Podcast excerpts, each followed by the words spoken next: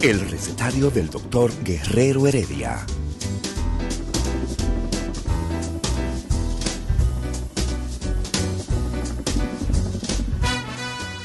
Una respuesta para cada pregunta. Una receta para cada problema. Ven a nuestra propuesta radial, amena, diversa y solidaria. Con alto sentido humano y profesional.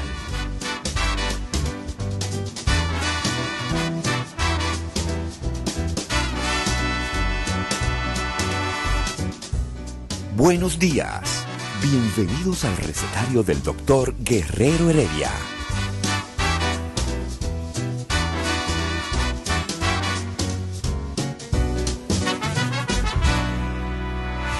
El recetario del doctor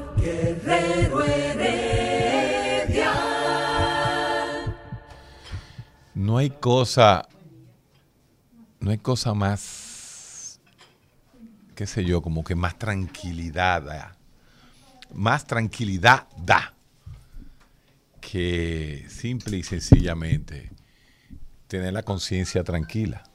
Por eso cuando la gente dice es un inconsciente, no tiene conciencia, es real. Porque todo el mundo tiene un diálogo interno. Todo ser humano tiene un diálogo interno hasta consigo mismo. Y una de las cosas más difíciles que adquiere, que adquiere el ser humano eh, a través de la vida, a través de la experiencia, es la conciencia de sí mismo. Cuando un niño se ve en un espejo, a los 6, 7, 4, 5, a los 6, 18 meses. Exacto.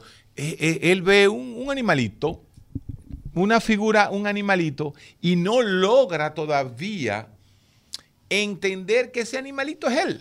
Y levanta las manos, Y mueve la cabeza y de repente, ah, pero ese soy yo. Eso va, pero ese, ese soy yo conlleva siete, ocho, lo que le llama Piaget, ¿no? Las etapas operacionales y concretas del individuo.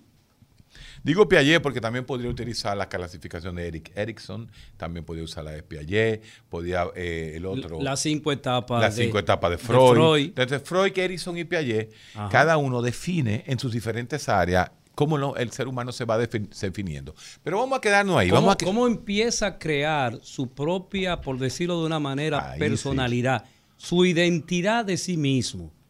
Eh, la autoconciencia, porque ahí vienen los autos. Luis Fernández. La, autopercepción, la autoconciencia, eh, que son elementos básicos de entendimiento. Y eso que tú señalas, la autoconciencia, es. una construcción de la personalidad que hacemos en función de empezar a entender por qué yo pienso, eh, por qué yo, por ejemplo, al ver a Olga, siento que es una mujer elegante, bien establecida, pero de repente veo a cualquier otra, y le- "Ah, qué fea esa tía. O sea, cómo los elementos conscientes hacen la construcción que nosotros tenemos de la realidad. Pero vamos a quedarnos vamos a llegar, vamos a comenzar chiquito, vamos a comenzar chiquito. Ese niño, ¿no? Que se va dando cuenta que esa imagen, esa imagen, mira dónde comienza, esa imagen hace lo que él quiera. Así es. Y él levanta la mano y se da cuenta que la imagen en el espejo, en el espejo levanta la mano. No, él se va, él va adquiriendo una experiencia de que esa imagen y lo que Él realiza. él realiza tienen una, una relación. Y eso a través del tiempo se va desarrollando hasta que el individuo desarrolla la conciencia de sí mismo. Y eso es a través del tiempo. Ahora bien, esa conciencia de sí mismo, esa conciencia de sí mismo, exactamente, la autoconciencia, conlleva a toda una serie de mecanismos de forma de pensar Así es. que podrían en un momento dado comenzar a tener patrones distorsionados Así es. Mira, Héctor. que desde- afectan de- desde- nuestra conducta. Así es. Desde el año, desde esos seis meses en donde el individuo empieza a hacer proceso cognitivo. O sea, eh, eh, no es casual que todos los niños se lleven todo a la boca. para poder experimentar ese proceso eh, cognoscitivo de qué es esto. Entonces, en ese proceso de qué es esto, eh, viene la construcción, y que será el final de nuestras vidas. Así es. Pero justamente, eh, si nos vamos a Freud, donde comienza lo con, desde la etapa oral, pasando por la etapa anal, para después llegar a lo que le llama la, la parte fálica. El individuo sí, el, el bebé comienza a conocer las cosas a través de la boca, todo se lo lleva a la boca, el perro todo lo lleva, eh, lo, lo- lo- lo huele, lo huele. Y después viene la etapa anal, esa etapa anal donde el niño necesita retener, ¿m? retener. Y ahí es que viene el personaje de hoy. El nombre del personaje tiene que ser escogido por nosotros y yo creo que ya lo cogimos. Se llama Fefo. Fefo, Fefo. Y viene de Rafael. Fefo, Rafa- Rafael Ay, Fefo. y Rafa también. Pero Fefo, nos quedamos en Fefo. Le vamos quedando con Fefo. Desde aquella época que tú decías claramente que el niño comienza a reconocerse, Fefo comenzaba a practicar como una serie de rituales que a la mamá le parecían raros. Fefo repetía lo mismo. Fefo a los 4, 5, 6, 7 años era un niño muy inseguro. ¿Qué hacía con los juguetes, Fefo? Eh, eh, oye, me los ordenaba, los ponía todo en orden, los cuidaba. Fefo no dejaba Lo, lo que ponía de menor a mayor. de menor a mayor y, y- y los lavaba y le pero, decía no, pero no una lavada y cualquiera. no se lo prestaba a nadie. Y Anda para carajo. Fefo era Mira, esa pistola de, de agua que les regalaron y Fefo le, eh, la limpiaba. El día que se le dañó la pistola de agua a Fefo, tuvo que salir la abuela a comprarle otro. Así es. Se puso como loco. No, no, no, se puso histérico, por, Histérico, por esa es la palabra. de una manera. Entonces Fefo, Y agarraba a la mamá No, y y, desde- la, y la empujaba. "Eh, mi, y, mi pistola, yo quiero mi pistola, yo quiero mi pistola, yo quiero mi pistola. Y, y- y el muchachito era, era raro. Sí. Era raro, el, el carajito era raro. ya empezaba a ser raro. Fefo comenzaba a ser raro.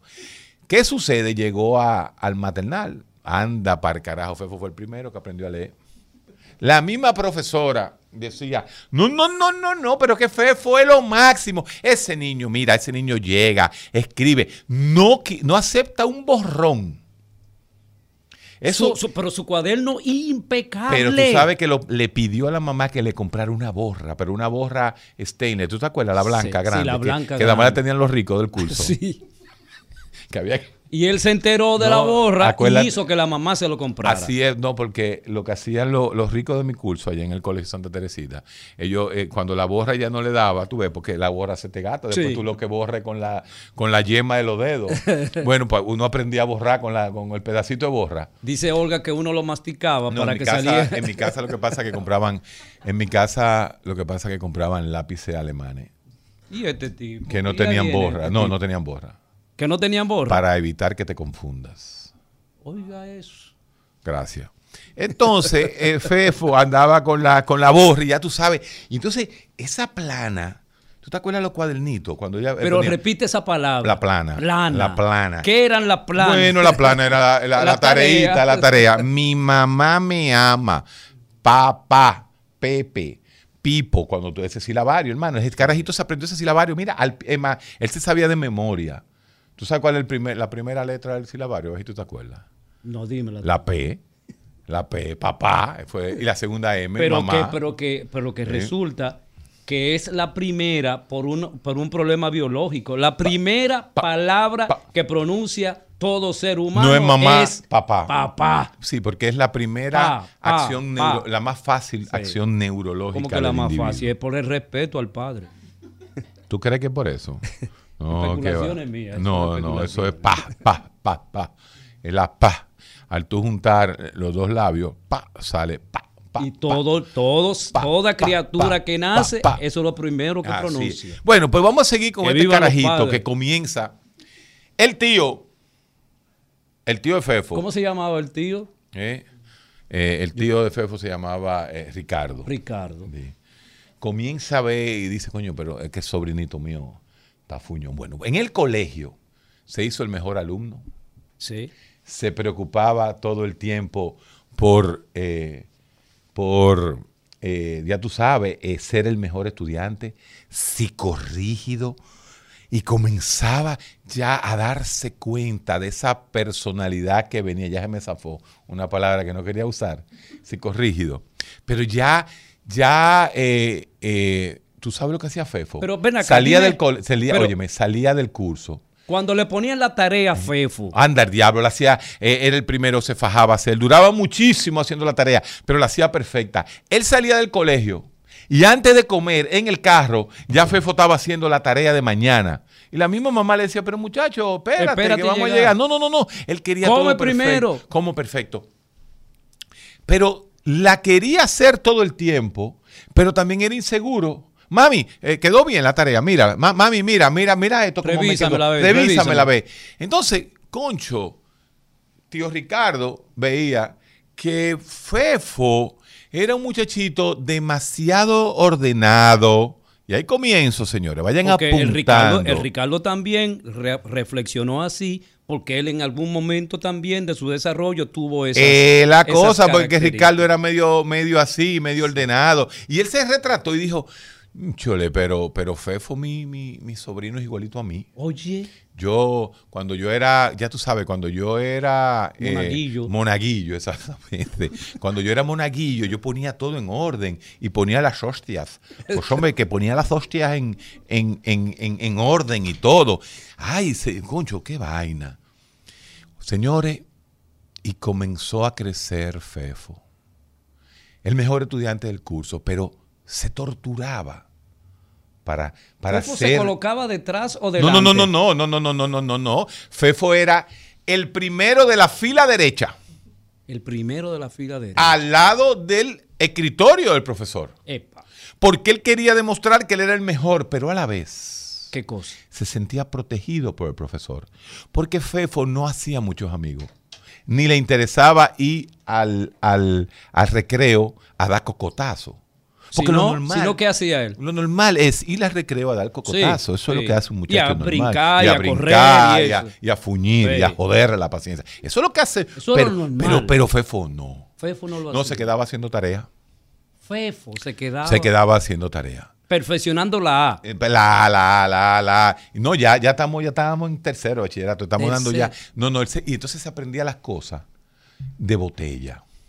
Era una botella. La, el 27 de febrero de 1844 fue la independencia de la República Dominicana del yugo haitiano. Si él no decía la palabra del yugo haitiano, no, no, se sentía mal, ahí fracasaba. Entonces, conchole. Y la capital. ¿Te Fefo, recuerdas del asunto de anda la para capital? carajo. Yo daba 100 pesos al que me dijera una capital que yo no me supiera. ¿Tú te acuerdas? La de, la de Europa de aquella época. Sí. De Albania, ¿cuál era? Eh, Te la dejé ahí. Ay, tú ves, ya te. lo- Tú ves. Care, eh, ay, espera. Tirana. Tirana. Tú fuiste a Tirana. No, no. Ahí no había nada. Eso Hermano, como- eso es lo más pobre que hay de eso- Europa. Ese es el Haití de, de Haití de Europa. Así mismo es. Eh, bueno, y entonces este muchacho, como que ya mamá también, cuando tío Ricardo le dice a, a- a su, a, la mamá, mija, pero este muchacho va a haber que soltarlo un poquito, ¿eh? Él está siempre en la falda de la profesora y aquí en la casa detrás de la falda tuya. Vamos a sacarlo, que comience ahí. Que, A que se va- socializarse. a socializar. Y entonces, efectivamente, eh, el papá se llevaba a, a Fefo. El papá siempre, el, el papá, como que, como que ya comenzaba a cogerle un- hasta mala voluntad a- a- a- a- al, pobre, al pobre niño. Al pobre niño. Este muchachito no salió a mí. Este Yo muchachito. soy un tigre. Yo, soy un tigre. yo a la Este edad de él, no a la edad de él sale. ya yo tenía cinco novias. Y este pendejito Siete todavía años, no, porque no. era siete, nueve años, pero como que no le ven y comenzó hasta a pensar en esa vaina. Un cuidado, coño, sí, cuidado, sí, Fefo es raro. Porque que Fefo Porque hay una jodida tenncia de los de los varones, muchas- la veces en decir, La homo- acá, ¿y por qué la homofobia social, la homofobia social, eso Wow. todavía existe.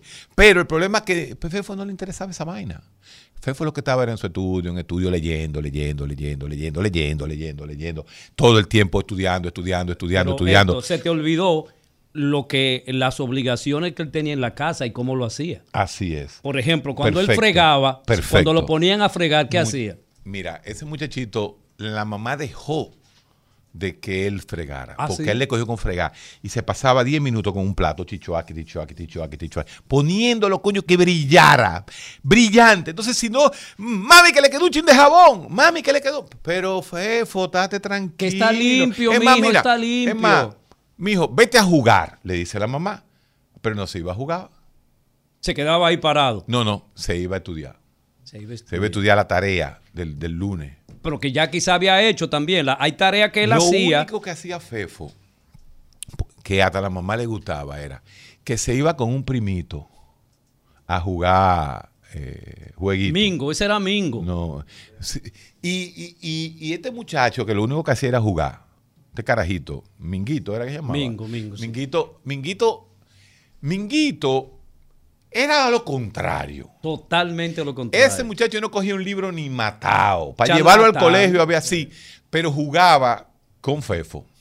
Y la mamá, como una forma de compensar a este carajito que lo único lo que estaba era, eh, eh, era estudiando, estudiando, estudiando, estudiando y haciéndolo todo así como, como, como con una perfección demasiado grande.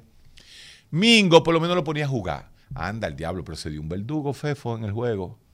Y entonces le cogió con jugar, con jugar, con jugar, con jugar. Y terminaba la tarea y se iba a jugar, jugar, jugar, jugar. Y eran las 12 de la noche y a Fefo había que quitarle el juego de arriba. Y casi trancarlo. Y ahí es que voy. Es que todo lo que hace Fefo es un extremo. Todo lo que hace Fefo es, es perfeccionista. Una Todo preocupación. lo que hace Fefo es inflexible. Y ahora, Pero eh, oh, eh, por una cosa, Héctor, eh, tenía un- una, una obsesión por el orden No, no, no, no. inflexible. No, no, ese, ese cuarto de. eh, el cuarto de. El cuarto de Fefo ya a los 10, 11, 12 años parecía el cuarto de una hembra. Y esa, esa vaina le quillaba al papá. No, no, lo ponía sospechoso. no, no, no, no, el papá, el papá cada vez. Porque se mira. Machista hasta más no poder. Las el franelitas estaban toditas de un lado, las medias él las ponía de negra, negra oscura, gris oscura, hasta llegar a la blanca. Pero y los pantaloncillos. Los pantaloncillos iban todos en orden. Ay, si un pantaloncillo de eso. Cuando se rompía, eh, cuando tenían un hoyito, todo el mundo se puso un pantaloncillo. Pero no ¿Tú no te pusiste cuando muchacho un pantaloncillo con un hoyo? Pues lógico. Todo. Sí. Uno, uno, tú sabes cuando yo me cuidaba de que los pantaloncillos no tuvieran hoyo, cuando iba a jugar basquetbol.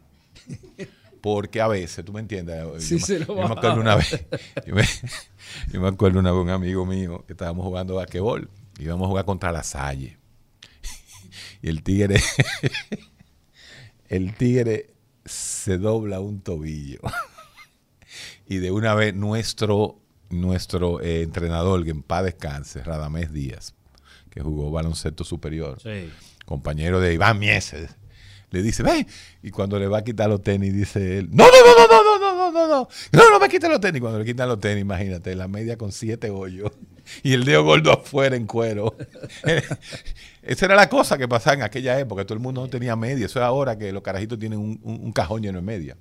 Óyeme, y no fue a mí que Pero los colores, No los colores y el orden. Exacto. Eh, pero ¿por qué estábamos ahí? Ya, ya a mí me, me- se me fue, se me fue la guagua con. Ah, no, no, no, que el carajito una vez se le rompió un calzoncillo y el niño fue a botarlo. Esa fue la primera galleta que le dio el papá a, a él. Le cogió un maldito pique. Muchacho, el coño, pero eso es un hoyito lo que tiene ese pantaloncillo. Usted se lo puede poner, no me fuña. Que ¿Tú nosotros. crees que los cuartos están tan No, no, no, no, que papá iba a Miami, iba a marcha a buscarle los, los calzoncillos Wow, en marcha.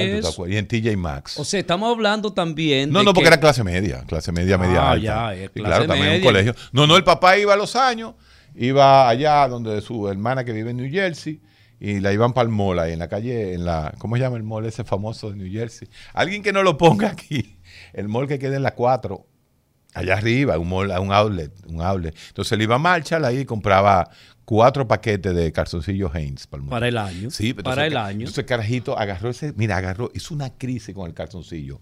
Se le hizo un hoyito al calzoncillo. Y entonces el papá se desesperó y fue el primer cocotazo que le dieron al pobre niño.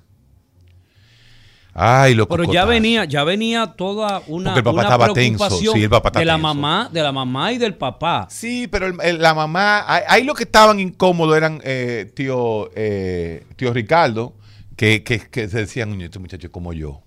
¿No me entiendes? Porque tío Ricardo es, acuérdate que tío Ricardo vive, vive con su mamá todavía. Sí, sí. Él vive con su mamá y él es, Él es eh, Yo contable. creo que su mamá se llamaba Juana. No, no, no, no, no, no. no. Eh, eh, Ricardo trabaja en, el, en un banco En y, un y ban- tiene ah. 20 años en el mismo puesto. ¿Y tú has Él es visto? contable. Pero tú has visto lo que pasa en el banco. Sí. Que cuando tú vas a hacer un depósito o tú vas a recibir dinero, la cajera ordena el dinero cabeza con cabeza. Sí, pero, Juan, Juan- po- pero, pero Ricardo es así. Pero Ricardo lo que tiene es 10 años en el mismo puesto, como es contable. Oh, entonces el mismo jefe del banco lo quiere nada más en ese puesto, pero no lo aumenta. Entonces él tiene 10 años en el mismo trabajo. Se pone la misma ropa, los mismos zapatos, la misma camisita, la misma corbatica. Todos y tiene los días, 10 todos años. Pero Ricardo se está dando cuenta que el, que el sobrino va, el sobrino por el así. mismo camino. Entonces ahora, en esta pausa que yo voy a hacer, yo lo que quiero es que todo el mundo coja lápiz y papel. Yo quiero que todo el mundo coja un lápiz y papel. Le vamos a dar tiempo a que lo busque porque vamos a nuestra primera pausa. No he saludado a nadie de, de- del Instagram, pero cojan un lápiz y un papel y yo les voy a hacer a ustedes Te pusieron el íntegra solamente para que te veas tú. una evaluación. Yo le voy a hacer una evaluación. Usted, si usted se considera que usted se parece un chin a Fefo, usted la hace para usted. Pero si no, piense en una persona que se parece a Fefo. Que está alrededor suyo. Que esté alrededor suyo, puede ser la novia, la mujer, la esposa, el hijo, el tío, el sobrino, los demás familiares, el que usted quiera. Cuando yo venga a la pausa, yo le voy a explicar cómo vamos a hacer esa evaluación. Después de esta pausa. El recetario del doctor Guerrero Heredia. Elías 63. Regresamos. Hola, al doctor recetario. Guerrero. Lismer Mire, Salcedo. y, y acabamos de recibir un saludo. Lo mejor de esta son estas pausas. Ustedes son una cura. Firma FEFA. Ah, mira, ya nos está llamando FEFA Patricia Núñez. Hola. Aquí hay una FEFA full. Qué vaina con la FEFA. eh. Espero Eh. el FEFO que se llama. Espérate, espérate, espérate. Gilcania, creo que soy FEFA. Golden Retriever. Sony, ¿desde dónde habrá Golden Retriever y 48 más? Estamos aquí en el aire. Bueno, vamos a continuar. Mira, Vamos. pero no, el saludo que nos enviaron desde Londres, Londres. la Ah, capital de Inglaterra. Te, te- te impresiona, Londres. Me impresiona, me impresiona. Es que siendo ¿Cuál una la- isla, pero siendo una isla, ¿cómo ese grupo de seres humanos pudo conquistar prácticamente el mundo, incluyendo Estados Unidos? No, no, y, y de cierta forma, bueno, eh, no vamos a hablar de los ingleses. No, hoy no voy a hablar No, de los no, vamos a ingleses. hablar de ello. ok. Lo que pasa es que yo fui muy anti-inglés ¿Sí? cuando viví en Canadá, con las Malvinas. Yo fui muy pro-argentino en aquella época. Sí, pero luego descubrimos que era un show de los militares de esa época. Fue un show, sí, de los militares. De esos hijos de la gran puta de allá de... Así que tiraban, se iban, agarraban a la gente y lo tiraban en el mar, Olga, para que se ahogaran en el mismo medio del mar. Vamos arriba, señores. Eh, cogieron lápiz y papel, ¿verdad? Yo quiero que ustedes hagan cuatro clasificaciones. Usted pone nunca, a menudo, muy a menudo o todo el tiempo. Repito, ustedes van a poner nunca, a menudo, muy a menudo o todo el tiempo. Primero, tiendo a ser muy inflexible. Explica eso. Tiendo a ser muy inflexible, como que, como que no cambio de opinión. La mía es la única que vale. Ponga nunca, a menudo, muy a menudo o todo el tiempo. Segunda, soy perfeccionista. Me gusta el orden. Nunca, de menudo. todo, no, no lo diga porque hay preguntas de lo otro, eh, eh, Eladio, please. Tres, me considero una persona psicorrígida. Esa es la tercera. Nunca, a menudo, muy a menudo, todo el tiempo. Soy ritualista. Esa sí yo quiero que tú le expliques. Con el baño, vistiéndome, comiendo, como que todo lo hago siempre La misma, igual. la misma toalla, la Eso. misma temperatura, Y si la toalla la estaba- misma hora, Todo, exactamente. eh, el, el- el- el- pasillo que voy a transitar cómo debe Eso estar. se llama ritualista. El tipo se queda una, eh, dos minutos en el baño saltando, para que se le salga, se le salga toda la, el agua. El agua. Para no, para no mojar completamente la, la toalla. Así es. Entonces, después que se termina de, de, de se, que se seca de la misma forma, chuquiti, chuquiti, chuquiti, chuquiti, pone la toalla en el mismo Pero sitio. también a la toalla, po- eh, algunos le pasan blower para que no, Para- no que, para que no se quede húmeda. Sí, porque y después puede- huele a mocato. eh, Porque luego Sí mismo huele a mocato. Ah, pero tú, eh, tú lo haces, tú eres No, ritualista. contigo. Ah, ok, ok. Tercera, otra, quinta, perdón. Soy ordenado. Me gusta el orden. ¿Ok? Próxima. Me siento una persona cuadrada. O alguien te ha dicho, tú eres medio cuadrado con la cosa. Cuadrado es eso, que tú no cambias de opinión, como que No. tú eres cuadrado con la cosa. A ti no te gusta mucho lo nuevo, ni que te vengan inventando, no, no. No, no, no, déjame- déjame eso ahí, déjame eso ahí. Hazme el sanduchito de la misma forma. Sí, sí, déjame eso ahí, no me venga con invento. Así mismo es. Eh, seguimos. Tengo pensamientos recurrentes, señores. Tenemos en cabina al, al jefe de todos nosotros, Antonio Espallá, está por ahí. Y está escuchando. Tú sabes que, mira, Antonio, ¿tú crees que ese cuerpo de Antonio, si él no fuera un chin perfeccionista, inflexible?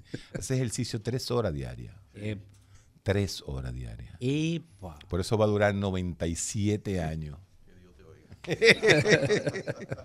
Seguimos, señores. Un saludo. Bueno, estabas ahí en el Instagram, Antonio. Te estaban viendo en el Instagram todo el mundo. Tenemos, mira, cientos de personas ya. Tenemos gente de Austin, Texas, de Londres, de España, de Suiza y la más importante de Villamella. Claro que sí. Así es. Eh, soy ordenado, me considero una persona cuadrada. Tengo pensamientos recurrentes que no se me salen de la cabeza. Tengo pensamientos recurrentes. Cuando a ti te coge con una vaina es... Tengo que- tengo que arreglar la cama, tengo que arreglar la cama, tengo que arreglar la cama, tengo que arreglar la cama. Siento, este es diferente, escuchen, siento que me llegan pensamientos que no puedo sacar de mi cabeza. Esto no es que te cogió con la cama, no, es que no se me salen de la cabeza. Que me va a pasar algo, que me va a pasar algo, que me voy a enfermar. Desde que yo salga de ahí, desde que yo salga. Soy muy metódico. Todo lleva un método, todo lo hago de la misma forma. Soy disciplinado. Soy moralista. Eh, Sí, sí, sí, sí, Epa. sí, sí, sí. Tipo, tipo, fíjate cómo es Ricardo en el empleo. Ese tipo, mira, ese tipo es un, ese tipo es un, como se dice, es psicorrígido. Es- Eh, me están llamando Me- del banco. Estoy en el aire, mi niña. Te llamo me, ahora. me te llamo eh, ahora. me encontré, me encontré eh, 500 mil dólares, pero eso no es mío. Eso no, es mío. Eso no es mío y ¡fup! lo entregó de una vez. Claro, eso lo pasa muchísimas veces. La cajera eh, eh, mal.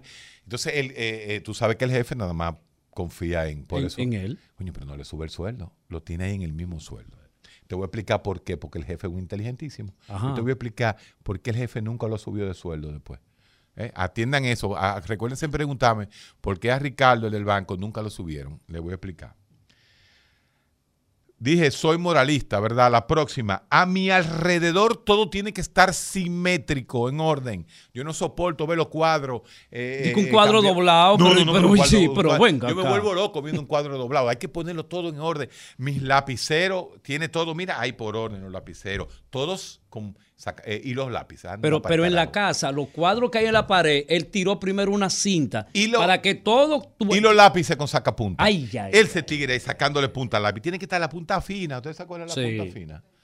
No, no, no. Esas puntas tienen que estar perfectas. Entonces, a mi alrededor todo tiene que estar simétrico. Tiendo a acumular cosas que no necesito. Por si acaso. Por si acaso no vota nada. No vota nada. No voto nada. Hasta un, hasta un, a veces guarda hasta la lata vacía. Sí. ¿Para qué? Por No, si alguien lo necesita. Por si hay que meter, exactamente. Acumula cosas. Tiene la casa llena de revistas. Tiene la casa llena, llena de cosas. Los periódicos de la mañana, los que tiran gratis, él lo Él acumula, lo acumula y si tienen una noticia la recorta. la recorta y la guarda. Y tú dices, pero papá, ¿para qué tú tienes una noticia de que fulana se murió? No, porque, pa- pero eso está en Y si se le olvida a uno. Bueno, oigan esta. Soy supersticioso. Si veo un gato negro, yo no paso debajo de una escalera, yo no piso la raya de ningún lugar. Ni siquiera en el carro. Anda, para carajo, soy supersticioso. Pienso constantemente en fechas y números. Ay, hoy es 13, sí, el día Ay, 13 ay, llamó ay, mi tía, pero el día 13 también fue el día que yo me caí. Por lo tanto, el 13, y comienza a hablar del 13. Y no sale ese Anda día. Y no sale ese día de su día. casa. Así mismo. Casi se amarra en la silla. Pienso constantemente en números y fechas. Otra, yo veo número en cualquier cosa. Una nube, mira el 8, está marcado ahí. Tú, tú te das Sí. cuenta, Era- eh, tú, tú ves para el cielo y tú dices, pero eh, esta sombra da un 72, hay que jugar un 72. Así es. Tú te conviertes en un, como el baboso este, habla- eh, el baboso este que está en la radio hablando disparate de números. No digan el número. Y veo números en cualquier Eh, si, cosa. Si, si sueña con, con animales, hay que jugar cuatro. El 4, si es de, si- y si es un 100 pies. ¿Cuál de la pata del 100 pies tú vas a jugar? Nunca dejo nada para después. Nunca dejo nada para después. Y la última. Soy una persona detallista ¿Cómo así? detalle. Yo pierdo el tiempo cuando yo hago algo pensando bien si el acento es drújulo, llano o grave y me quedo en esa palabra y la investigo y se me olvida a veces hasta terminar las cosas. La simetría de mi camisa. Bueno, pero estamos ahora mismo en el detalle. no, quiero decir en ese detalle- Y ese botón, si el botón, bueno, el carajito. Si está más para abajo, está más para arriba. Un hoyito en el calzoncillo, él no se lo quiere poner. Sí. Pero un, un hoyito ahí en la parte de, de- en el, eh, donde se joden todos los calzoncillos ahí en la- en el, entre el entre el, entre el, el elástico y, y la tela. la- entre Lucky y Juan Mejía y ¡pra! ahí se le un hoyito y el carajito no se quiere poner el, fuñido. ahí. Entonces, ya ustedes tienen el test. Este test es de nosotros. es un- nosotros le llamamos el listado de obsesividad. eh, esto fue hecho por nosotros en neurociencias y lo hicimos acomodado al dominicano, ¿no? Para que el dominicano lo entienda. Entonces, yo quiero que ustedes entiendan lo siguiente antes de irme a la pausa. ¿Cuántos nunca usted puso? Sume, sume ahora. Sume. ¿Cuántos nunca usted puso? Y después de esta pausa, le sigo hablando. El recetario del doctor Guerrero Heredia. Día de sabiduría y filosofía en el recetario del doctor Guerrero Heredia. El recetario del doctor Guerrero Heredia. Pues bien, si ustedes pusieron pocos nunca, ¿eh? entre todas las preguntas, ustedes lo que pusieron fueron cuatro o cinco nunca. Y después todas las demás van desde a menudo, a muy a menudo o todo el tiempo. Usted tiene un estilo de personalidad obsesiva. Pero vamos a seguir, vamos a seguir con Fefo porque las cosas hasta ahora han sido como suaves, porque Fefo es un niño. Caramba, pero a Fefo le toca entrar en la adolescencia. Ay, mamacita. Estamos hablando a partir de qué edad. Y Fefo, a los 12 años, por su misma forma infantil, psicorrígida, perfeccionista, se dio cuenta, y esto no tiene nada que ver con el trastorno, pero le pasó a Fefo. Los muchachos del curso comenzaron a crecer rápido y Fefo, aunque estaba creciendo, pero él sentía que él no estaba creciendo igual Que los demás. que los demás. Pero era una vaina que él tenía en la cabeza, porque Fefo era de los más grandes del curso. Sin embargo, él no se veía así. Y, y el, y el que mayor nota, el mejor nota que sal- Ah, no, no, no sacaba. era el mejor estudiante, él era, él era el mejor estudiante, él le hacía la tarea a todo el mundo. Por eso era amigo de los otros. Los otros lo buscaban para que él eh, Le hiciera la tarea. Pero él no le gustaba decir. Porque él decía, no, nada más yo estudio yo solo, yo solo, yo solo. Yo estudio para mí, para mí, para mí, para mí, nada más. Anda par carajo, Eladio, tú no sabes lo que pasó. ¿Y qué pasó? Héctor? Caramba, le toca a los muchachos, la mamá, para ayudarlo a Fefo a socializar y el Ajá. papá, invita a los carajitos del curso, a los varones nada más, a una piscina. Se lo llevó ahí al, al Club Paraíso. Ahí al Paraíso. ahí Oh, yo creí que era en el Sí, Centro. Olímpico ahí. Bueno, la vaina es que ya tú sabes, eh, eh, él estaba muy emocionado, Fefo estaba muy emocionado con su traje bañito, su cosa. Bueno, y cuando se fueron al baño, ay papá. ¿Qué pasó ahí? Héctor? Cuando se fueron al baño a cambiarse los pantalones por los trajes de baño, Ajá. ahí en el club, oh sorpresa. De los cinco amiguitos que fueron con Fefo, tres de ellos, ya tienen 12 años, ¿eh? Tenían pelito ya en el bim bim. Oh, oh. Y cuando Fefo hizo así y se vio su bim bim que era chiquitico y no tenía pelito. Ay, ay, ay, ay, ay, ay, ay. Esa vaina se le metió a Fefo de que él es un muchachito que él no va a tener, él no nunca va a ser hombre, que nunca va a ser hombre, que nunca va a ser hombre, que él no tiene pelo, que él no tiene pelo, que él no tiene pelo. Se le fijó eso ahí mismo. No, y entonces levantaron los sobacos Ah, y los ah, ah. muchachitos ya tenían su, pel- su sombra, Wow. su pelito. Y, Y as- resulta- asomo de, de, de, una sombra Aso- aquí, pero, pero era porque no lo había visto nunca eh, eh, eh. Desnudo, en- sí. Exacto. Y entonces le vio, le vio pelito en el área del bim bim, Ajá. le vio pelito en el sobaco y, y Fefo no tenía todavía. Él tenía dos, tres, pero no se veían igual que los demás. Y eso le creó a Fefo una idea que no se le salía de la cabeza, que no se le salía, que no se le salía. Caramba, y Fefo no disfrutó la piscina, los carajitos fueron, se Y el amalgado. no, amalgado, sentado en una silla y los carajitos panqueando en la piscina, pim pam, dándose y le preguntaban y le preguntaban, ¿qué es lo que te pasa? Y Fefo acomplejado, hermano. Mirando la nube. No, mirando la nube, quillao, yo no voy a, yo no voy a ser Hombre. no voy a ser hombre, mira, ya todos estos tigres tienen pelito, yo no tengo pelo todavía, y, y se le quedó, y se le quedó esa vaina. Mentira, a los seis meses ya Fefo tenía pelo por todos lados, pero se le quedó de que posiblemente Él no. el bim bim mío era más chiquito que el de los otros. Esa vaina, eso es típico del varón. Y el varón se le quedó ahí, ahí, ahí, ahí. Y nunca, nunca quería ir a la... Nada más, nada más se bañaba en la playa cuando iba con papá y mamá.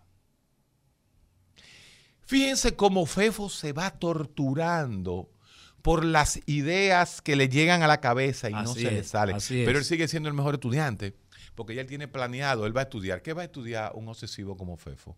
O matemática. Él posiblemente va a ser ingeniero. Vamos a ver, o va a ser contable como, como tío Ricardo. Ojalá y no. Pero te voy a contar la Hubo, historia, hubo una teoría, hubo una teoría que discu- discutimos una vez aquí, escúchame, Héctor, acerca de quienes estudian ingeniería. Bueno, sí, ese es el autismo. Pero no vamos a entrar ahí. Ok. Vamos a entrar porque la gente estaba esperando por qué el jefe nunca subió a Ricardo. Ustedes saben por qué, señores. Porque el jefe era muy inteligente. Y resulta que hace siete años el jefe vio tanto potencial en Ricardo como contable que le dio un puesto nuevo. Él no se acuerda, Ricardo, ni siquiera. Pero Ricardo se estresó. Se estresó Ricardo. Ricardo. se estresó con el puesto nuevo y no lo aguantó. Tuvieron que darle de nuevo sus funciones, la cual él hace 100%. Su tradición. Fíjense, fíjense lo que estoy diciendo. Esos personajes que están en los bancos, en las oficinas, en las oficinas públicas no tanto, porque ahí cambian la gente cada, cada vez que cambian los, los dueños. Pero no eso, Pero, algunos entonces, personajes. Esos personajes se sienten cómodos solo en el trabajo que ya saben hacer. No me cambie, no me es- cambie. y no, exacto, no me cambie.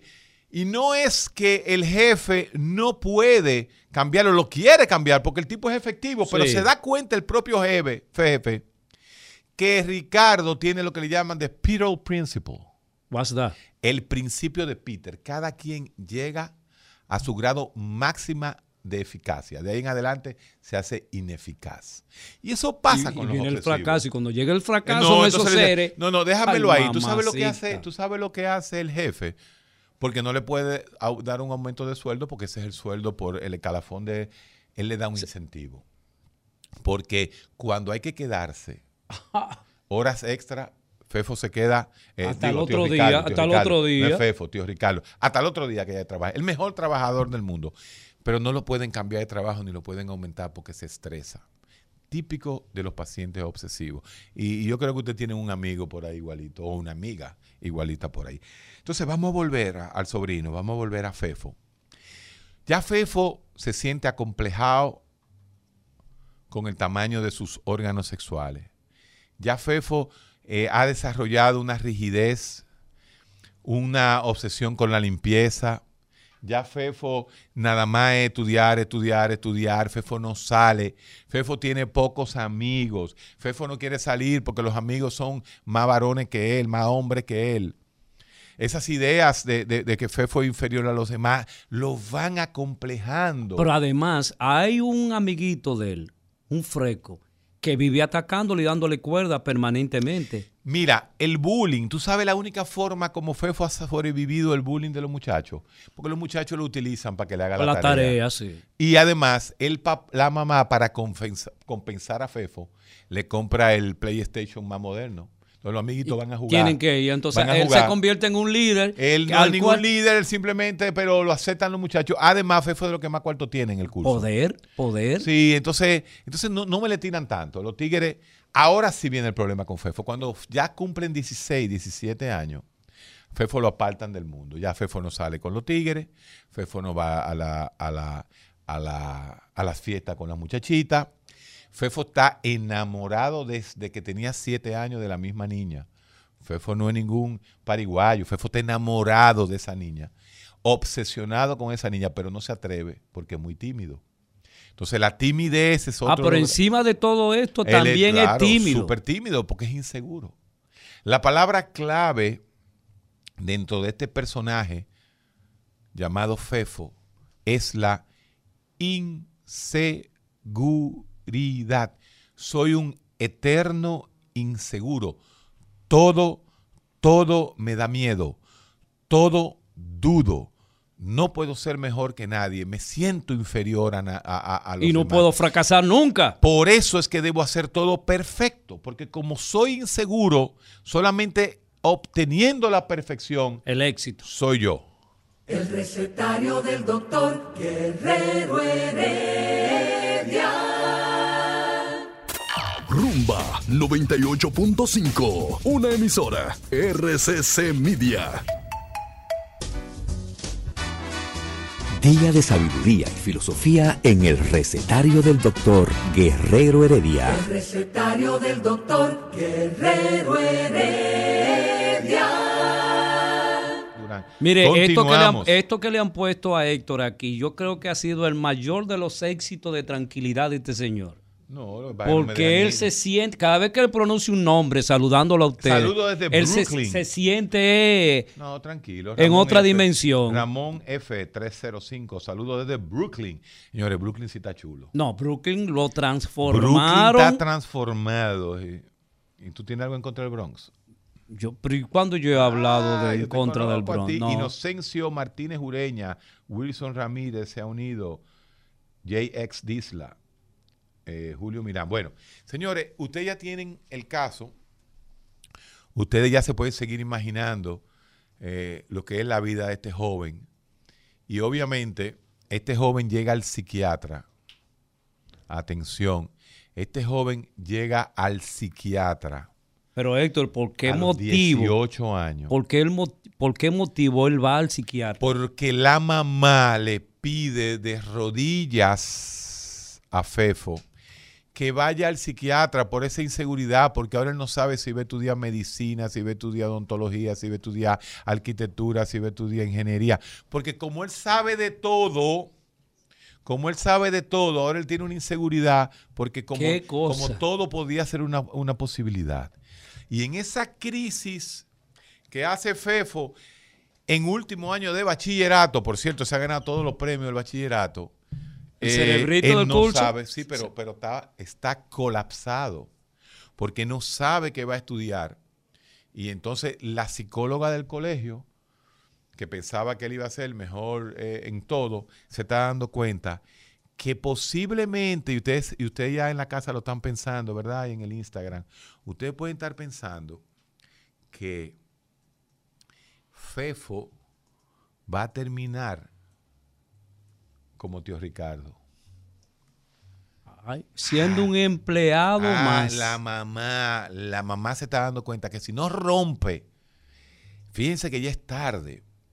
Fefo posiblemente, eh, si la psicóloga del colegio hubiese sido un poquito más, lo que pasa que como los psic- ay, perdón, como la mucho psicóloga, cuida- ten- te voy a- ten oye lo mucho que iba a decir. cuidado, ten mucho cuidado lo que tú vas a decir. Sí, sí, los Ten- psicólogos escolares, escúchame. Oigan esto, señores. Los psicólogos escolares nada más se basan en el performance de los muchachos. Ah, no, es un estudiante excelente. ¿Y quién ha dicho que el psicólogo de los colegios está ahí para hablar de, de estudiante excelente? Eso es excelencia académica. El psicólogo está para darse cuenta de cuál es la conducta de los muchachos, no para que saquen buena nota. Porque la mayoría de los muchachos van al psicólogo porque están sacando mala nota y esa no es la razón que deben ir. Y si esa psicóloga de ese colegio, en vez de preocuparse porque él era el mejor estudiante, se hubiese dado cuenta de todas las situaciones rígidas que inclusive los profesores a veces comentaban de Fefo, pero como era el mejor alumno, ¿qué le importaba a ellos? Pero una cosa, Entonces, este es un mensaje a los psicólogos del colegio, que se lo quieren ganar fácil también, esa es otra, y, las los psicólogos de las escuelas, porque en todas las escuelas hay psicólogos, pero no están en eso, lo que están es... Sí, ah, porque no, hay una división. Mira, déjame explicarte lo siguiente. Hay una, hay una división. Aquí, como, como carrera, Sí. eh, no existe de- de- en términos concretos la maestría en, psicología, escolar. No la hay. No la hay. Entonces, Entonces, que que están ahí son psicólogos. entonces, los que están ahí son psicólogos que pueden hacer Claro, que esa, esa diciendo. actividad. Pero no lo fíjate hicieron la diferencia que tú encuentras. Tú encuentras que los psicólogos que trabajan en los sistemas bilingües Sí. sí tienen las especialidades. Pero eso Pero que es- trabajan también pasa lo mismo. Pero Lo- escúchame, pero- pero óyeme, los colegios bilingües se cuecen habas también, porque los psicólogos lo que están es para que pasen los muchachos. No, lo que pasa es que los psicólogos no se han hecho respetar también lo que están en el sistema escolar. Cuando falta un jodido maestro, llaman al psicólogo para para clase. clase, Mire, usted se está volviendo loco. eh. Es El, un- es un puntazo El, psicólogo está para resolver, incentivar el aprendizaje, eh, eh, poder implantar técnicas de aprendizaje.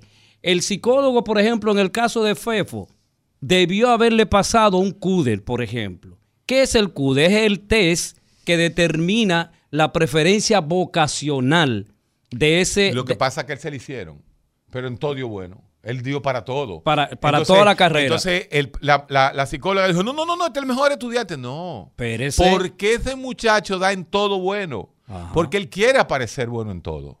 Y ahí es donde está el detalle, ahí es donde el psicólogo Debe debió haberle ser- metido mano a Fefo fino. y darse cuenta desde, desde que tenía 7, 8, 9, 10, 11, 12 años, porque lo conoce desde chiquito, Sí. que Fefo era raro, que Fefito era un carajito que Extraño, se auto, extraño. se autotorturaba todo el tiempo. Ahí donde está el Es un problema. niño extraño. No llegó a los 18 años y no llegó ni siquiera a- a- al... Fíjate que no llegó ni siquiera al psicólogo.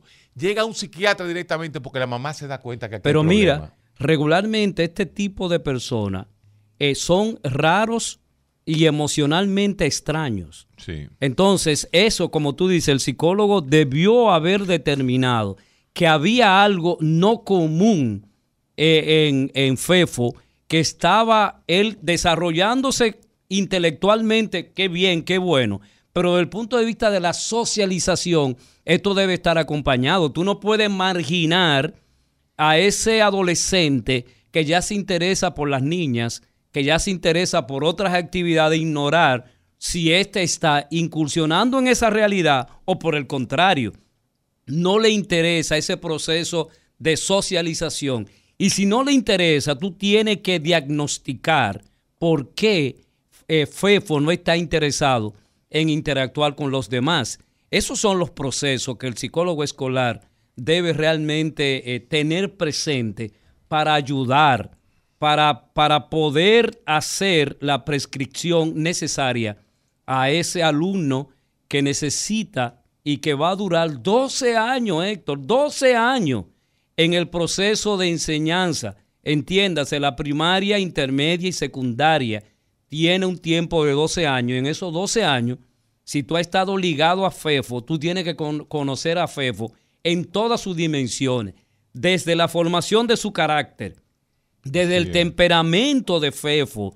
¿Qué tipo de temperamento es Fefo? ¿Es flegmático? Eh, ¿qué, ¿Qué tipo de realidad nosotros podemos analizar con este, con este sujeto para luego saber las razones? ¿Por qué Fefo se le escapó al psicólogo y se fue donde el psiquiatra?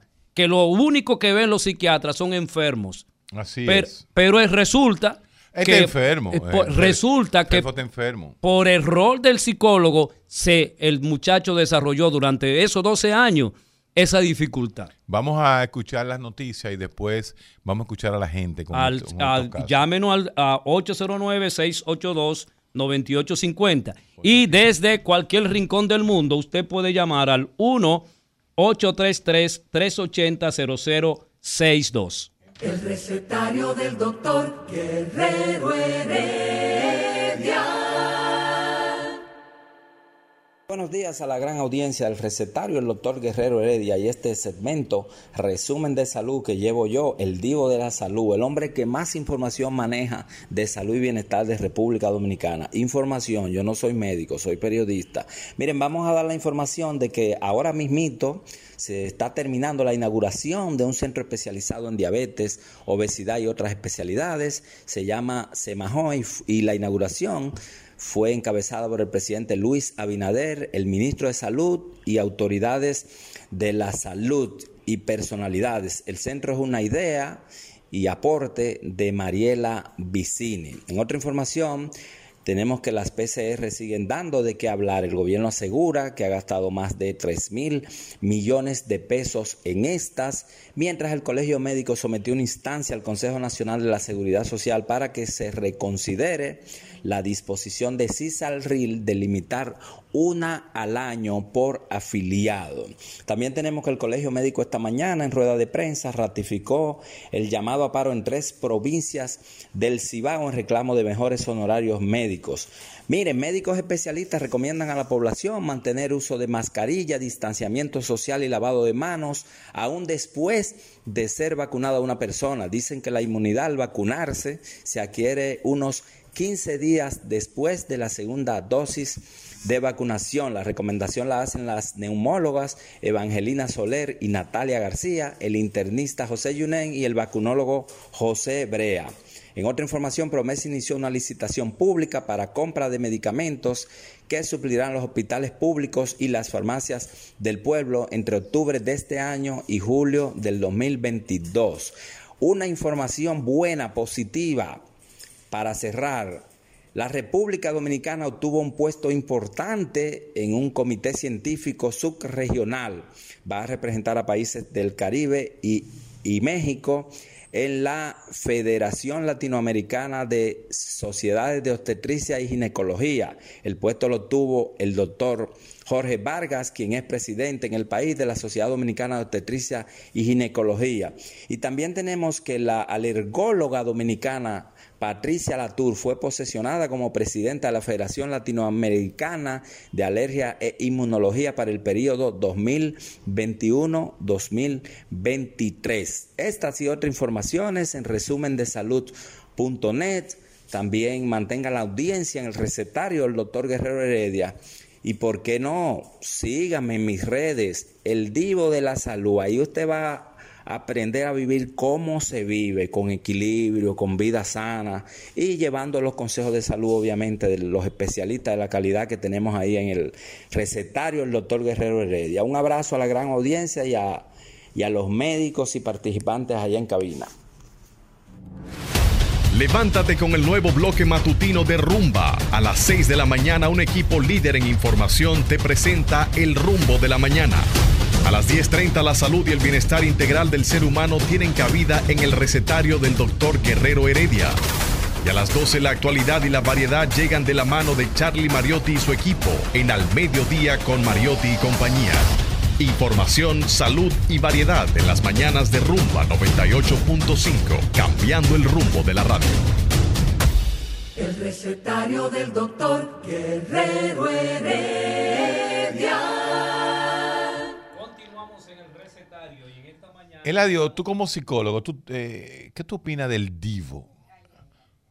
Él dice, él es el divo de la radio. Yo, si, tú, si te soy sincero, yo pienso que es un irrespeto hacia nuestros oyentes. ¿El ¿Por qué? qué? ¿Por qué? Cuando tú hablas de divo, diva, tú estás hablando en términos faranduleros. No. Y este, escúcheme señor, usted me hizo una pregunta, yo necesito responderle. Entonces, O sea, que este es un farandulero, que Pedro Ángel es un farandulero. definitivamente.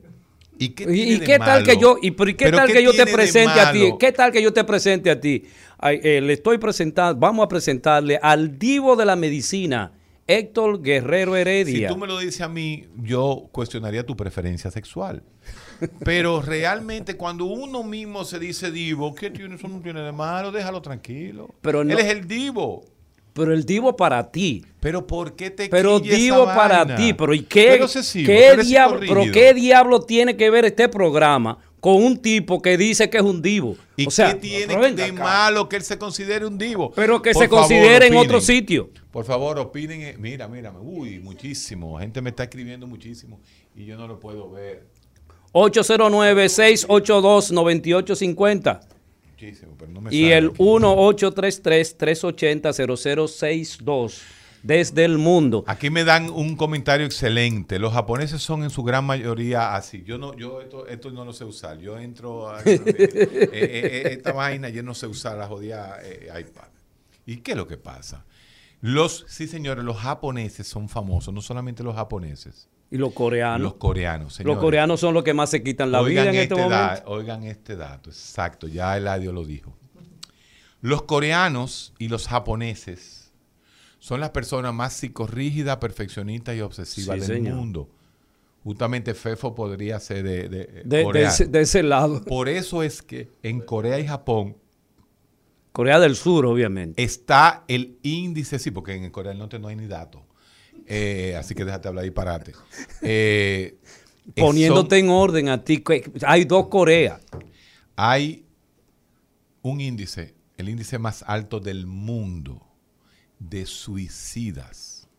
Es en Corea y Japón. Y justamente la personalidad obsesiva, tal y como nos dicen aquí, es una realidad. Son obsesivos, psicorrígidos, perfeccionistas, inflexibles, cuadrados, todo eso, así mismo, y por eso posiblemente se matan. Imagínese Fefo, ahora, ¿eh? porque Fefo lo dejamos ahí en la adolescencia, no, no vamos a seguir la historia. Después vamos a hablar de Fefo adulto. En otro, en otro Eh, programa. Héctor, para terminar esa primera en otro parte. programa vamos a hablar del FEFO adulto, de qué estudió FEFO, de cómo le fue, pero ustedes tienen una idea del FEFO adulto porque ustedes conocieron a Ricardo Tío. Sí.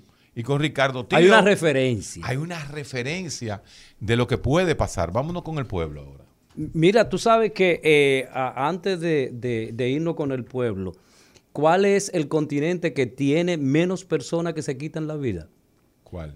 África. Af- no, en África, exacto. Porque la gente en África está por sobrevivir. No se siente que ni siquiera ha vivido. Eh, tienes razón, Eladio. Ese divo no tiene cabida en ese programa, dice The Superstar. Muchas gracias. Buenos días. Díganos su días, análisis con relación a, A Fefo. a FEFO. Sí, sí, buenos días, Eladio. Hola, Héctor. Saludos para ustedes. Hola. Gracias, hermano. Sí, sí, tuve que hacerlo por el teléfono local porque es difícil el internacional. Eh, Eh, Héctor, quizás se me hayan escapado algunos detalles porque se interesó un poquito tarde, pero a partiendo de lo que escuché, preguntas. El, primero, el perfil académico de la madre, para ella determinar eh, si realmente el paso es al psiquiatra antes del proceso del psicólogo. Número uno. Número dos, si la psicólogo, me imagino que hay diferencia entre un psicólogo clínico y un psicólogo escolar. Si el psicólogo escolar está con ese comportamiento de FEFO inteligente, difícilmente a cualquiera se le escape que el muchacho tiene algún comportamiento Claro. psiquiátrico. Así Si es. ese comportamiento escolar, le llama- eh, este, la, la, la psicóloga está obligado a conocer el comportamiento social Así del es. niño, que es el que le llama la atención a la madre. Así ¿Qué es. pasó ahí con la madre que no consultó a la psicólogo antes de dar el paso al psiquiatra? Tú- Lo escucho por el aire, señores. Excelente, excelente. Excelente pregunta y tú das en el clavo con algo que es lo que yo estaba diciendo desde ahorita. A los muchachos obsesivos compulsivos ser buenos estudiantes, la gente no se mete mucho con ellos.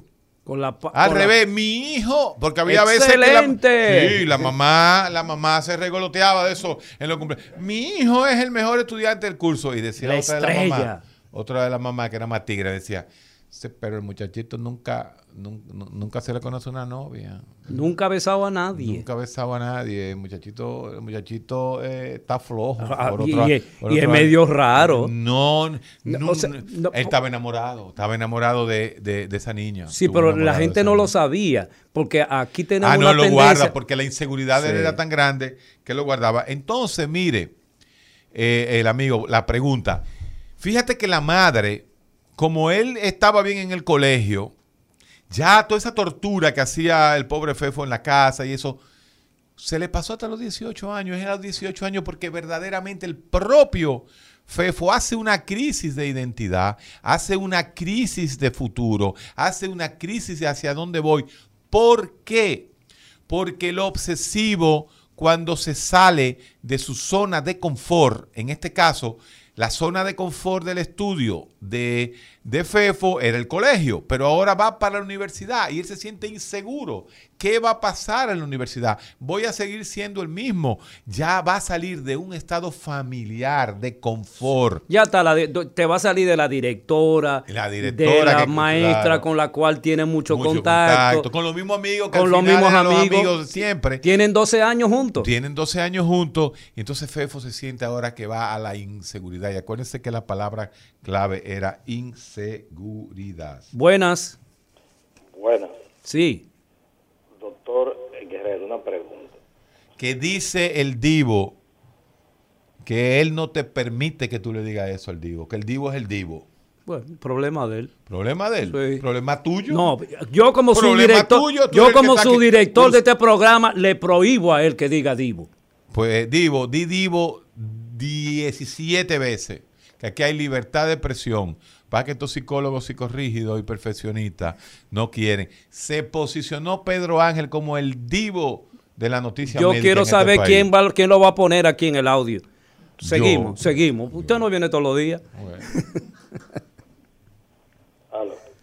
Eh, Sí, le escuchamos. Excúsenos, señores, esta parte No, chismosa bien, de este asunto.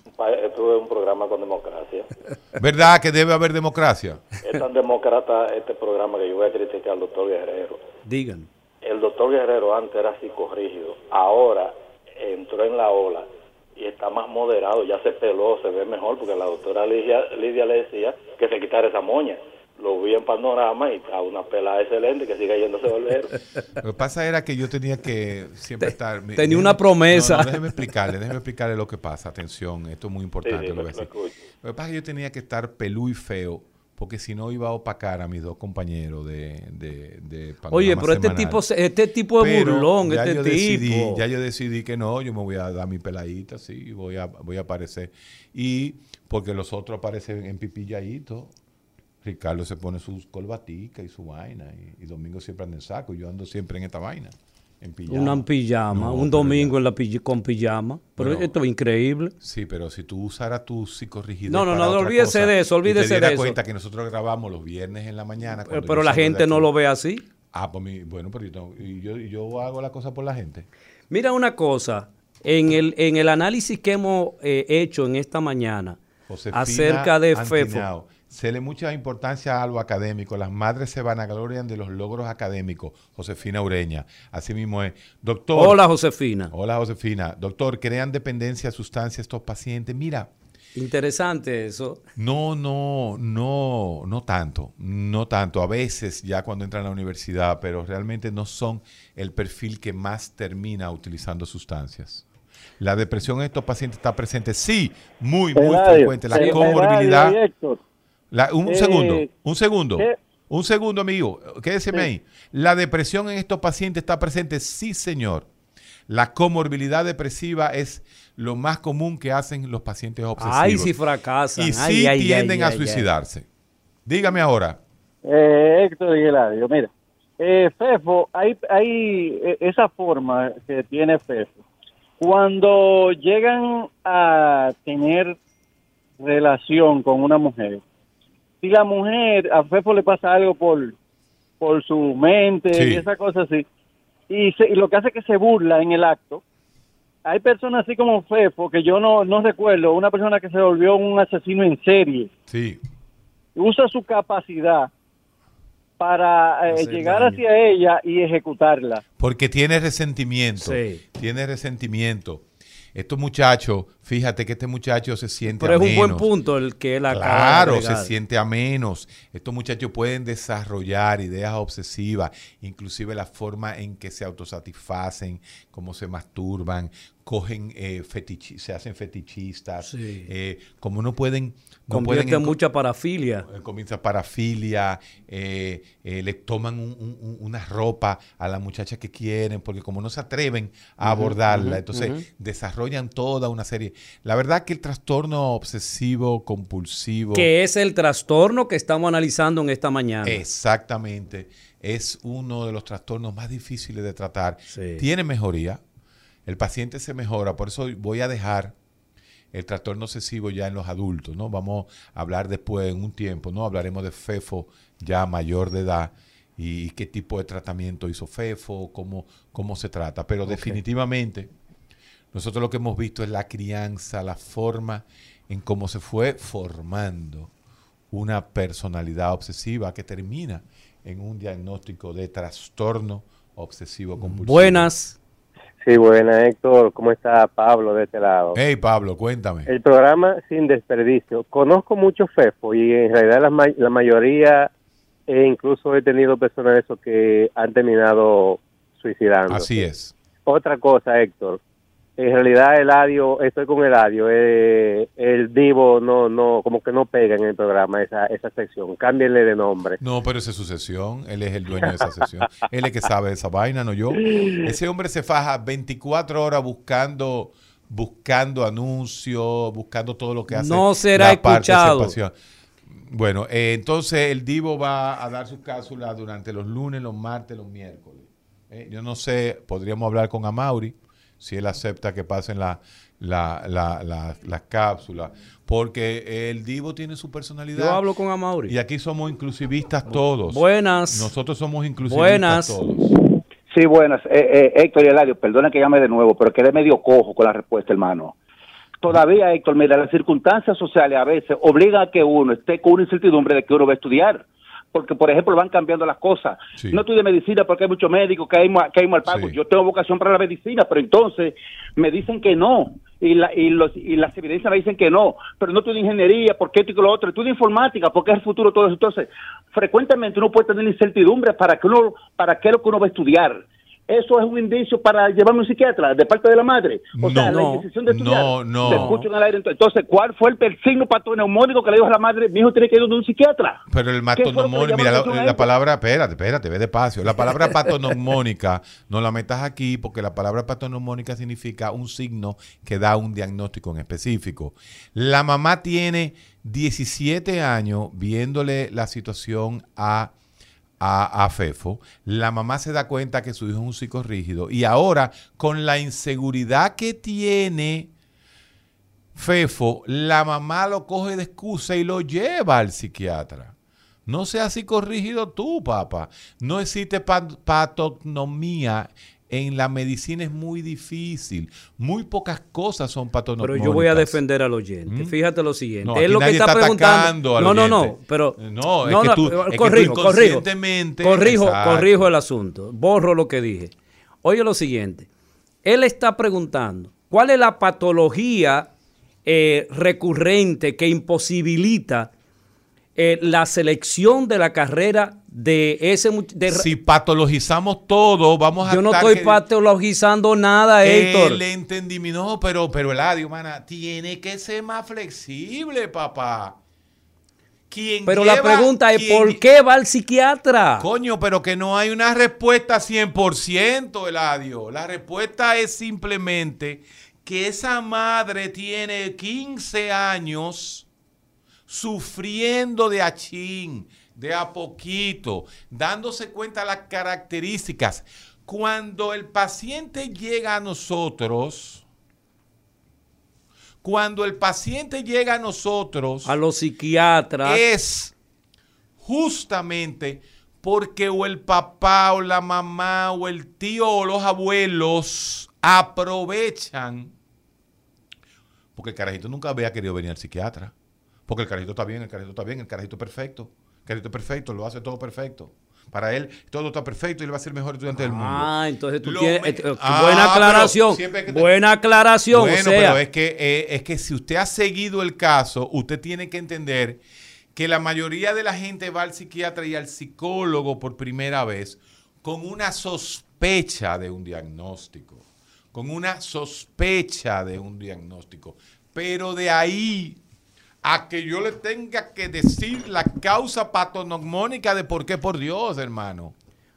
Por O- Dios. 809-682-9850. Tú sabes, hay co- Mira, déjame, déjame recordarme una actividad, algo patognomónico. Mira, eh, ah, la- las asas de alambre en los riñones, en los pacientes con lupus. Pero óyeme, eso no puede ser así. La mamá se ap- aprovechó. Pero déjeme decirte que eso se quedó ahí.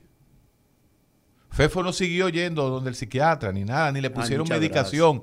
Ahí lo único que pasó fue que el psiquiatra le dijo que él necesitaba me- medicación y lo mandó, ¿tú sabes a dónde? Al psicólogo, a hacer terapia cognitiva conductual para características obsesivas. Excelente psiquiatra. Excelente psiquiatra. Pero él porque no todos fue- los demás le meten No, medicamentos. había que meterle medicación y de a mucho también, Eladio. 809 Había que darle mucha 682 medicación. 9850. Mucha medicación. Pero, pero el problema fue que ni fue al psiquiatra, ni siguió yendo al psiquiatra, ni tampoco fue al- a, a- a la terapia cognitiva conductual. Porque no es verdad que a un muchacho con esos niveles de obsesión le va a entrar la terapia cognitiva conductual si usted no le da un inhibidor de la recaptación de serotonina. Buenas. Buenas, buenos días. Sí, buenos Diga. Sí, don Héctor, soy fanático fiel, fiel, fiel suyo y soy cristiano evangélico. Eh, y Yo también soy cristiano. Pero yo soy evangélico eh, devoto, con, con, con, con sapiencia y con sabiduría humana y sabiduría del cielo. Pero Todos también entendemos. te escucho y he aprendido bastante de, de usted. Por ejemplo, yo soy muy analista de los niños de 0 a 7 y lo aprendí de usted. Eh, yo sé ya cuando un niño tiene eh, una, una conducta, eh, llámese psicópata, de, de egoísta, que los niños eh, reflejan lo que somos hoy en día, los adultos. Esa conducta de que usted hablaba de, de ese, de ese joven, de ese niño, de que es perfecto, eh, muy ordenado, eh, lo aprenden también, lo ven de los padres, Sí, claro, claro que sí. lo ven de los padres y lo, y lo adoptan, pero también eh, los padres no, no tienen también la capacidad de poder hablar con, su- con sus hijos y decirles qué tú sientes, cómo, qué tú crees, qué tú puedes hacer, qué tú crees que tú eres, que, que tú desarrollas, qué tú puedes desarrollar a- a- eh, y qué tú puedes hacer, qué te gusta, porque tampoco lo dejamos elegir. No, yo No. quiero que tú seas pelotero, yo quiero que tú seas aquello, tampoco lo dejan elegir. Sí, mira. Mira. eh, eh, por eso decíamos que el problemita de Fefo para llegar a- a- a- al, psicólogo, al psiquiatra, era eso. Como él era el mejor estudiante, ya eh, eh, ellos se creían. Y mamá hacía eso. Sí. Mamá Y mira- decía, "Ese es mi mejor- el mejor estudiante. Y una problemática también es, Héctor, de que nosotros los adultos, los padres, pensamos que nuestros hijos nunca se desarrollan, que nunca crecen.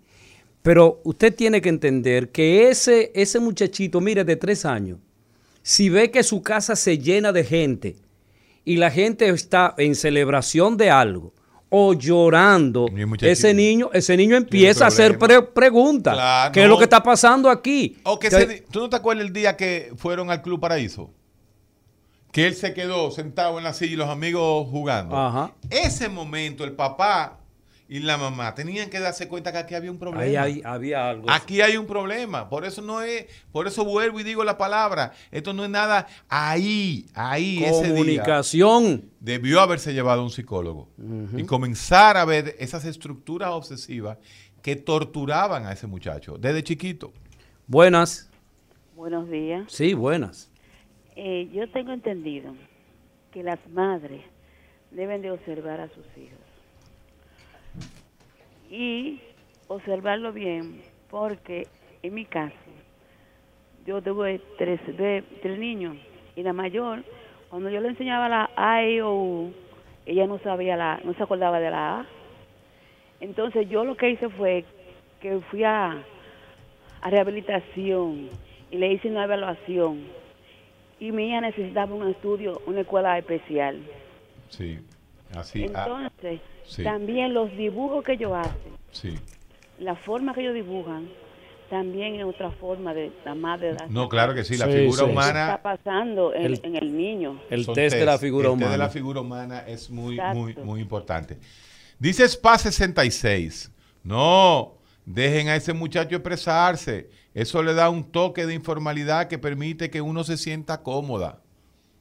Eso es defendiendo al divo, Pedro Buenas. Ángel. Buenas.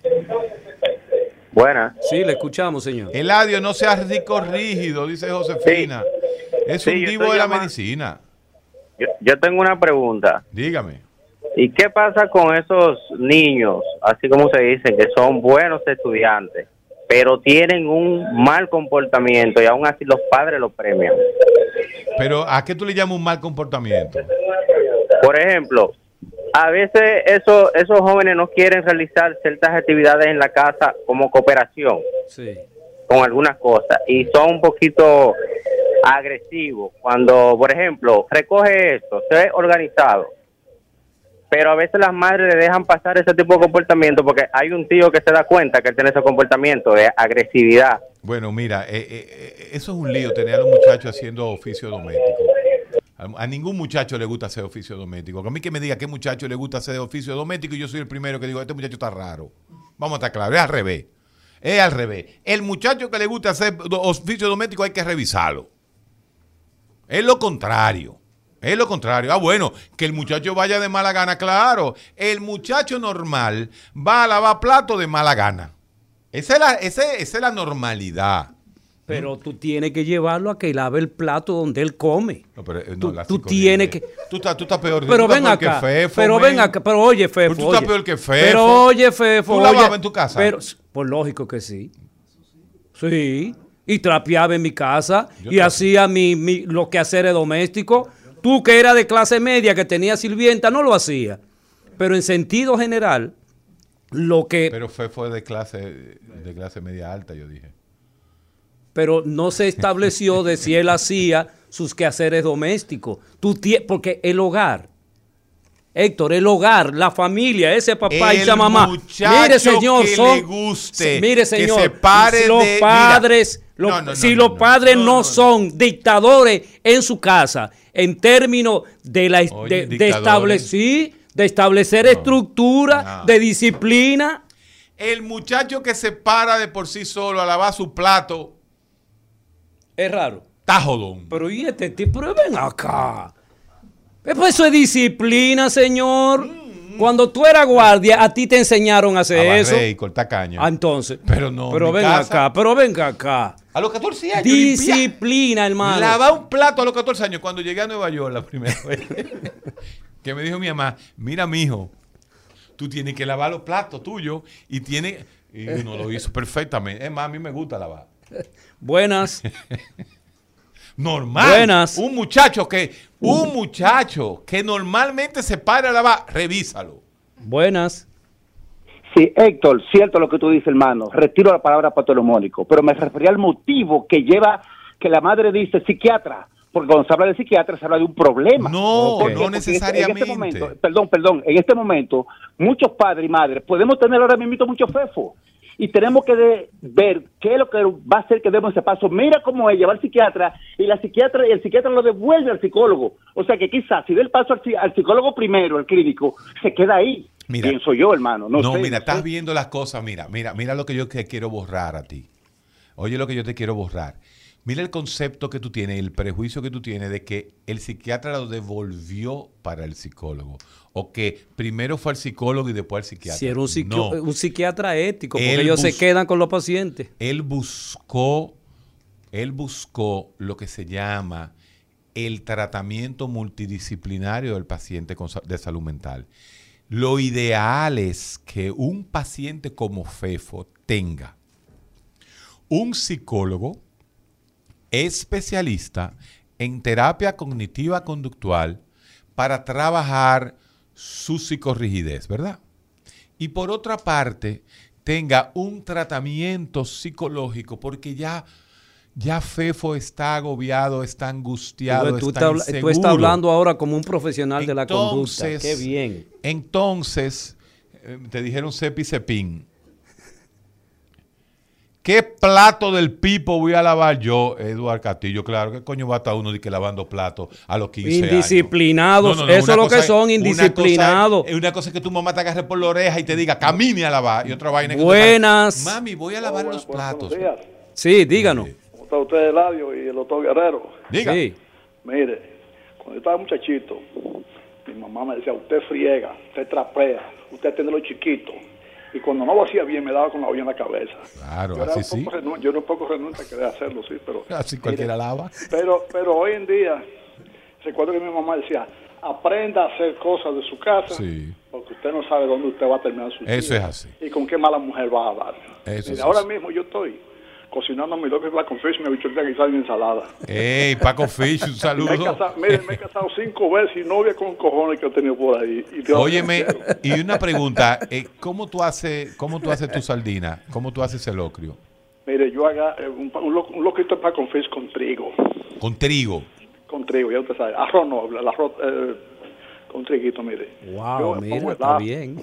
El ajo lo sofrío, que se ponga marroncito. Sí. Después le echo la, el cilantro, la verdura, el ajicito morrón, un poquito de orégano y pimienta, su sopita. No sopita, no. eh, sopita ¿Quién le enseñó todo eso? Mire, y cuando eso está en salsa, un poquito de aceite de oliva, y cuando eso está en, en fuego ardiente, le echo los bacofis adentro. Y cojo un poco de agua caliente, up, y se lo mando. Claro, ahí está la salsa. Mira, que hay un, en esta casa hay un olor. Aleluya, señor. Disfrute ese plato que además tiene poco colesterol, poco triglicéridos y es extremadamente nutritivo. A mí me dio una maldita hambre. Me dio ganas de comerme lo que sea. 11.55. Ahí está ese, eh, eh, eh, Isidro de Psicorrígido, ¿verdad? Señores, moraleja. Un minuto, moraleja. Cuando ustedes vean esas, o en usted mismo, esas reacciones obsesivas, psicorrígidas, perfeccionistas, revísense, que el mundo no puede ser tan perfecto. Hay que tener, hay que tener defecto, hay que tener Hay que ser desorden de vez en cuando. De vez en cuando. Mire, por eso yo, mire, usted sabe los problemas que yo he tenido con toda esa psicóloga psicorrida que dicen que uno no le puede dar un galopón a un muchacho. Óyeme, pero ven acá. Hermano, mire, el muchacho que no se llevó aunque sea un galopón en su vida. No, un galopón. Ga, no es go. Es galopón. Normalmente aquí, en el área del pene de la oreja. Mi- eh, vámonos, vámonos. va- mira, vámonos, vámonos, vámonos. El recetario del doctor Guerrero Heredia. Rumba 98.5, una emisora RCC Media.